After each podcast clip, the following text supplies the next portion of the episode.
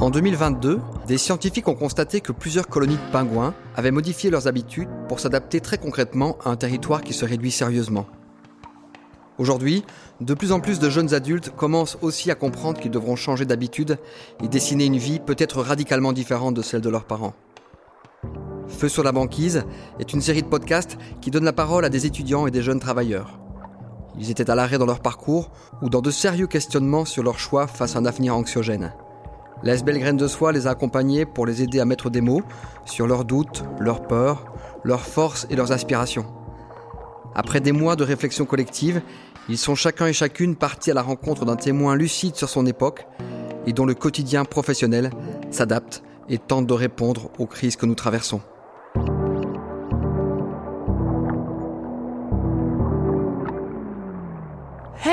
Moi c'est Manon. D'aussi loin que je me souvienne, j'ai toujours voulu me battre pour l'environnement.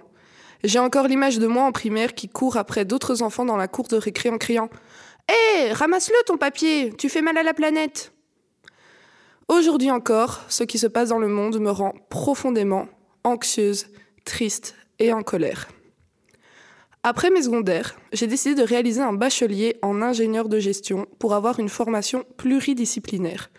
Mais que nini Je me suis bien plantée. Pendant cinq ans, je n'ai fait qu'entendre qu'une bonne économie se résume au profit et à la croissance. Je m'ennuyais profondément en auditoire, je ne voyais plus le sens de mes études, et quand je regardais autour de moi, il y avait environ 200 personnes, mais je me sentais vraiment seule. Je me disais, mais enfin, c'est moi qui suis folle ou ils sont tous fous à boire les paroles de ce prof. Heureusement, Grâce à mon mémoire, j'ai découvert que l'économie, ce n'est pas la croissance. Non, non, non. L'économie, en fait, c'est passionnant. Le mot économie vient des mots grecs oikos et nomos et veut bêtement dire la gestion de la maison. L'économie est en fait le fondement de la société et peut se réinventer de multiples manières. On peut donc changer les choses. Je peux même peut-être trouver une voie qui a du sens malgré mon diplôme. C'est de là que m'est venue l'idée de devenir prof. Et c'est sur cette base-là que j'ai rencontré Laurent Livens et que j'ai discuté pendant plus de deux heures avec lui.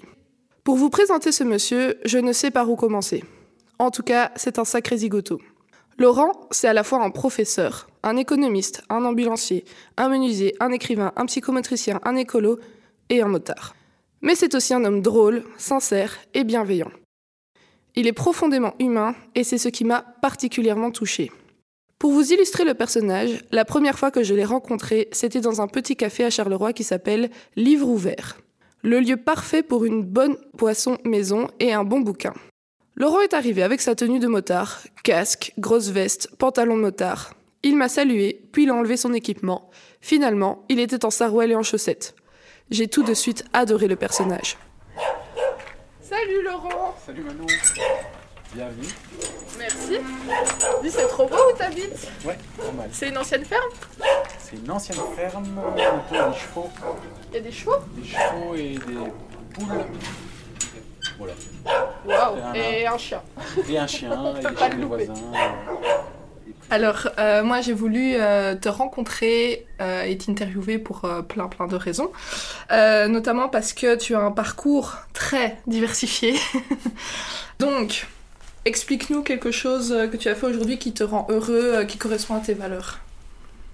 Ben, j'ai pris soin de mon beau-fils en fait. Euh, c'était, c'était quelque chose, voilà, tout simple, mais c'est quelque chose que je trouve important. De... J'ai une grosse partie de mon, temps qui est occupée par, par lire et créer de la théorie, par l'enseignement, par plein de choses, et, et je pourrais vite avoir tendance à, hum, oublier ou, passer à côté des choses du quotidien. Voilà, prendre soin d'un lieu, prendre soin des êtres que j'aime, qui sont autour de moi. Tu vois, c'est, c'est, ça n'a pas toujours été facile de combiner euh, toutes ces choses-là. On, est vite euh, attiré par l'extérieur. Euh, bon, j'ai quand même lu au matin, j'ai craqué au matin en lisant, en lisant quelques paragraphes de bouquins, donc c'est, j'y retombe vite. Mais voilà, ça, ça, c'est vraiment un truc important pour moi. Tu es ici devant moi, notamment parce que tu as une certaine notoriété Et donc j'ai entendu ton nom et je t'ai contacté euh, parce que en septembre 2022, tu as fait une lettre de démission à la faculté des sciences de gestion de l'université de Louvain-la-Neuve, donc la Louvain School Management. Alors pourquoi cette démission et qu'est-ce qui t'a donné le courage euh, de le faire? Euh, Oui, effectivement, du coup j'ai démissionné en septembre de l'année passée. Alors c'est un, un lent processus de dégradation, je dirais dans ce qui est enseigné dans ces, dans ces facs de gestion. Euh, je nommais tout à l'heure l'idée que pour comprendre les choses, il faut comprendre le cadre général dans lequel on est, c'est-à-dire le cadre euh, écocidaire. D'une autre façon de le dire, c'est un, constat de destruction des conditions d'habitabilité de la planète. Cette chose-là était complètement absente de la formation. Avec à côté de plus en plus d'alertes scientifiques qui nous disent le cadre, ce cadre-là est en train de se dégrader de plus en plus. Et il se passe en, septembre de l'année euh, d'avant encore, un projet de réforme des programmes. Il vient supprimer les cours de philo, de sociaux, sociaux des organisations, psychologie. En fait, il vient enlever presque tous les cours qui permettent de penser autrement que dans le paradigme gestionnaire. Et donc ça, c'est, euh, je dirais, une, goutte d'eau qui vient faire déborder un vase qui était déjà rempli. Donc ça fait, ok, je ne peux plus, euh, je ne peux plus euh, contribuer à une institution qui forme des étudiants en gestion de cette manière-là. L'économie, de manière générale, fait peur euh, à la plupart euh, des gens.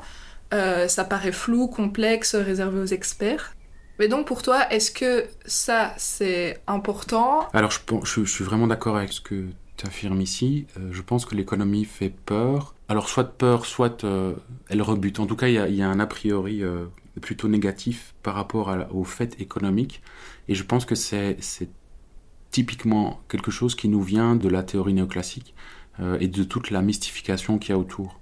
Et on peut analyser historiquement que la, science économique, notamment néoclassique, a cherché dans son développement à se faire passer pour une science exacte. Et donc, qu'est-ce qu'elle a fait? Elle a intégré le plus de formalisation mathématique possible.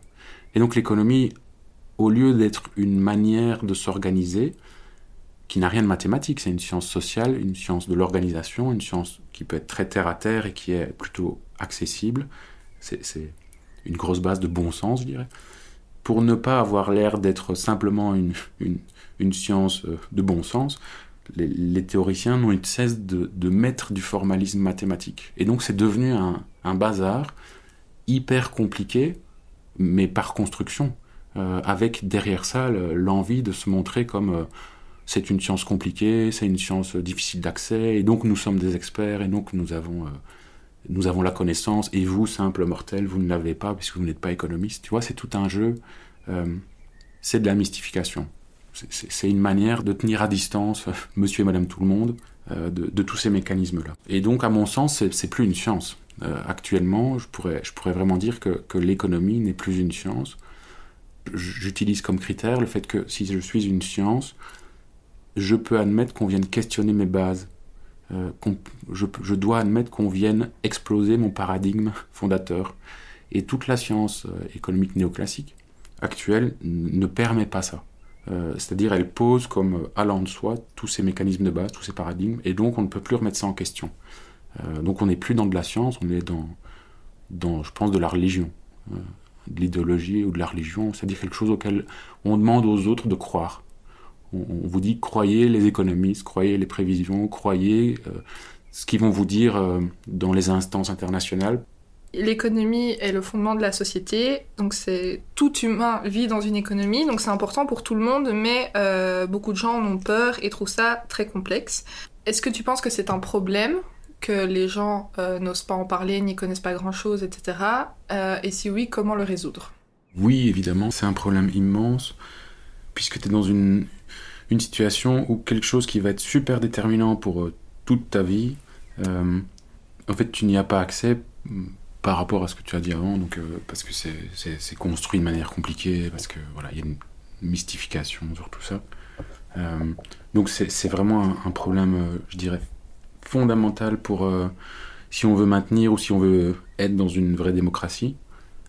donc c'est voilà, c'est un problème capital pour moi, il y a de l'éducation à avoir, euh, une, possibilité euh, d'apprendre de manière euh, autodidacte Il y a plein de ressources actuellement. Il y a des bouquins, il y a des, reportages, des interviews, des vidéos. Enfin, on, peut apprendre, le matériau est là. Et je pense un autre volet super important, c'est il faut une, réforme complète de, l'enseignement. Donc je pense que l'économie, et quand je dis l'économie, c'est dans le sens noble, tel qu'on l'a envisagé, doit déjà être enseignée euh, en primaire. Il n'y a, pas de raison que euh, des mécanismes super importants soient réservés à des études supérieures. En tout cas, je pense que des bases d'économie réelles devraient être enseignées euh, dès le plus jeune âge. On doit garder le cap de, il faut modifier la manière dont on conçoit, dont on entrevoit, dont on forme, dont on transmet l'économie.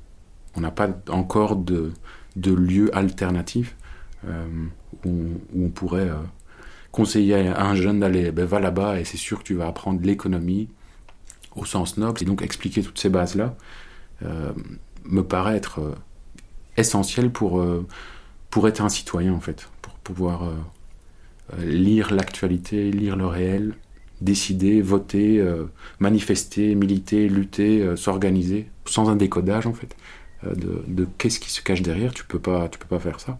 Moi, j'ai fait euh, des études en ingénieur de gestion pour mon bachelier. Ce qui m'a énormément choqué, c'est de m'ennuyer profondément en cours, euh, alors que je n'y connaissais rien en économie, euh, et de me rendre compte de l'absurdité de la chose, parce que je suis vraiment très sensible à ce qui se passe au niveau de l'environnement j'ai conscience que la planète Terre va mal et que l'humain court un peu à sa perte pour le moment. Et donc avoir conscience de ça et aller à l'université poursuivre des cours euh, de sciences économiques, euh, ça n'avait vraiment aucun sens pour moi. Et donc j'ai commencé à sécher. et en fait, ce qui m'a beaucoup choqué, c'est que c'est seulement au moment où je fais mon mémoire que je me rends compte euh, de ce qu'est la base de l'économie, de ce qu'est vraiment l'économie en tant que telle. Pour toi, est-ce que c'est un problème que cette économie soit vue uniquement sous un seul euh, prisme, donc le prisme du capitalisme C'est un immense problème euh, parce que je pense en plus qu'on ne vient jamais, tu me confirmeras ou pas, mais qu'on ne vient jamais même nommer l'idée qu'on enseigne le capitalisme.